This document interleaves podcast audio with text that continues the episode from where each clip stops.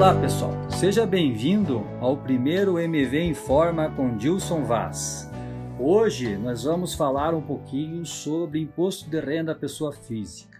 O prazo é até 31 de maio. Quem está obrigado a fazer a entrega da declaração, quem teve ou ganhou em 2020 o valor acima de R$ 28.559,70 entre salários e aposentadorias ou pensões do INSS, Prolabore, pensão alimentícia, renda de aluguel, rendimentos como autônomo, todas essas rendas são consideradas tributáveis. Se você é funcionário ou trabalha como MEI, os salários são pagos por uma pessoa jurídica. Esses rendimentos são tributáveis e entra na ficha da declaração de imposto de renda e rendimentos tributáveis de pessoa jurídica. Pensão alimentícia, renda de aluguel, do trabalho ou autônomo. Normalmente, a fonte pagadora é outra pessoa física. Essa entra na, na ficha de rendimentos tributáveis da pessoa física na declaração de imposto de renda. Recebeu o, um auxílio emergencial, essa é uma situação hoje nova, né, que teve em 2020, muitos receberam aí auxílio emergencial rendimento tributável acima de 22.847,76. Uma novidade, a emergencial entra na declaração de imposto de renda para quem é, recolhe, recolhe, recebeu o auxílio emergencial, junto com outros rendimentos tributáveis, como salários ou rendimentos de autônomos, etc. Que tem a soma mais de 22.847,76 no ano passado. Quem se enquadra nesse caso, além de que entrega a declaração, terá até que devolver parte dos valores recebidos do auxílio até 31 de maio, último dia para entrega do documento e do imposto de renda. Vale ressaltar que a devolução tem que ser feita à vista e não é possível parcelamento do valor. Recebeu mais de também quem recebeu mais de 40 mil reais de rendimento isento, objeto de obrigatoriedade de entrega da declaração.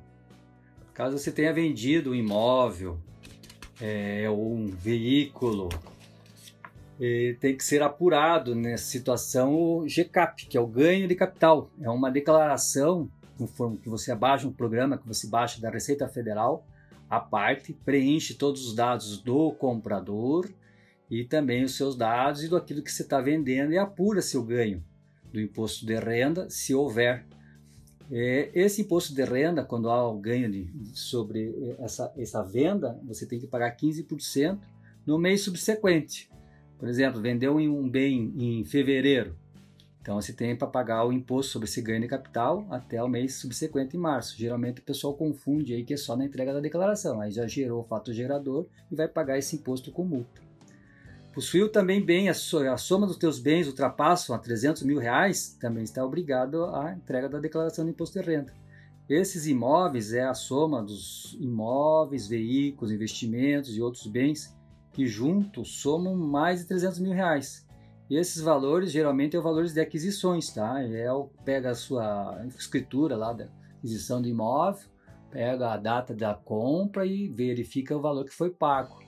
Então é esse valor, com mais as somas das suas, suas aplicações financeiras, saldos bancários e veículos, etc. Se ultrapassar acima de 300 mil reais, você está obrigado a fazer a, a declaração de imposto de renda também.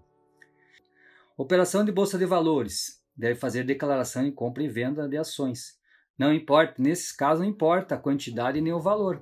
É obrigatório fazer o preenchimento do imposto de renda o valor em espécie e na ficha de renda variável e, e lançar também bens e direitos a, a negociações de valores das ações.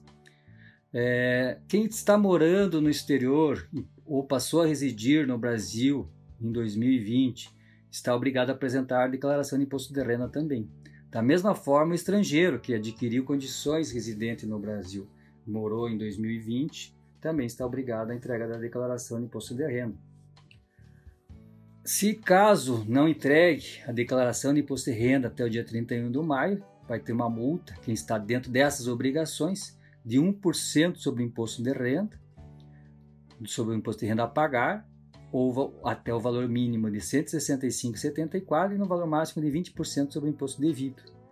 Quem não está nesse quadro de obrigações pode entregar a declaração a qualquer momento. Tá? Que não esteja obrigado a, a entregar a declaração, ou entregar a declaração de isento, ele pode estar entregando a declaração de imposto de renda a qualquer momento. Quem ter, recebeu mais de 142.798,50 com atividade rural ou teve prejuízo a compensar, produtor rural, tem que ser também obrigatoriedade de entregar a declaração de imposto de renda da mesma forma. Aproveitando sobre o que nós estamos falando hoje sobre imposto de renda, podemos esquecer do MEI. O MEI ele tem duas declarações a ser entregue. Ele tem a declaração de, do CIMEI, das CIMEI, sobre seu, sua, sua renda do ano inteiro, do que faturou da, da sua, do seu microempresário, é a obrigatoriedade de entregar, como também fazer a sua declaração de imposto de renda, transferindo também esses valores, apurando os ganhos que esteve do, do seu MEI, que varia entre 8% a 32%, dependendo da, da sua atividade. Você faz o cálculo, diminui lá as suas receitas brutas menos as suas despesas e verifica a parcela isenta e faz a distribuição e o rendimento tributável que você vai ter que declarar na pessoa física sua. Então o MEI tem que tomar bastante atenção, porque você tem, além de fazer a declaração do microempresário, o CIMEI, que é o DASNEM, você também está obrigado a fazer a entrega da sua declaração de imposto de renda da sua pessoa física. Ok, pessoal? Até a próxima. Muito obrigado.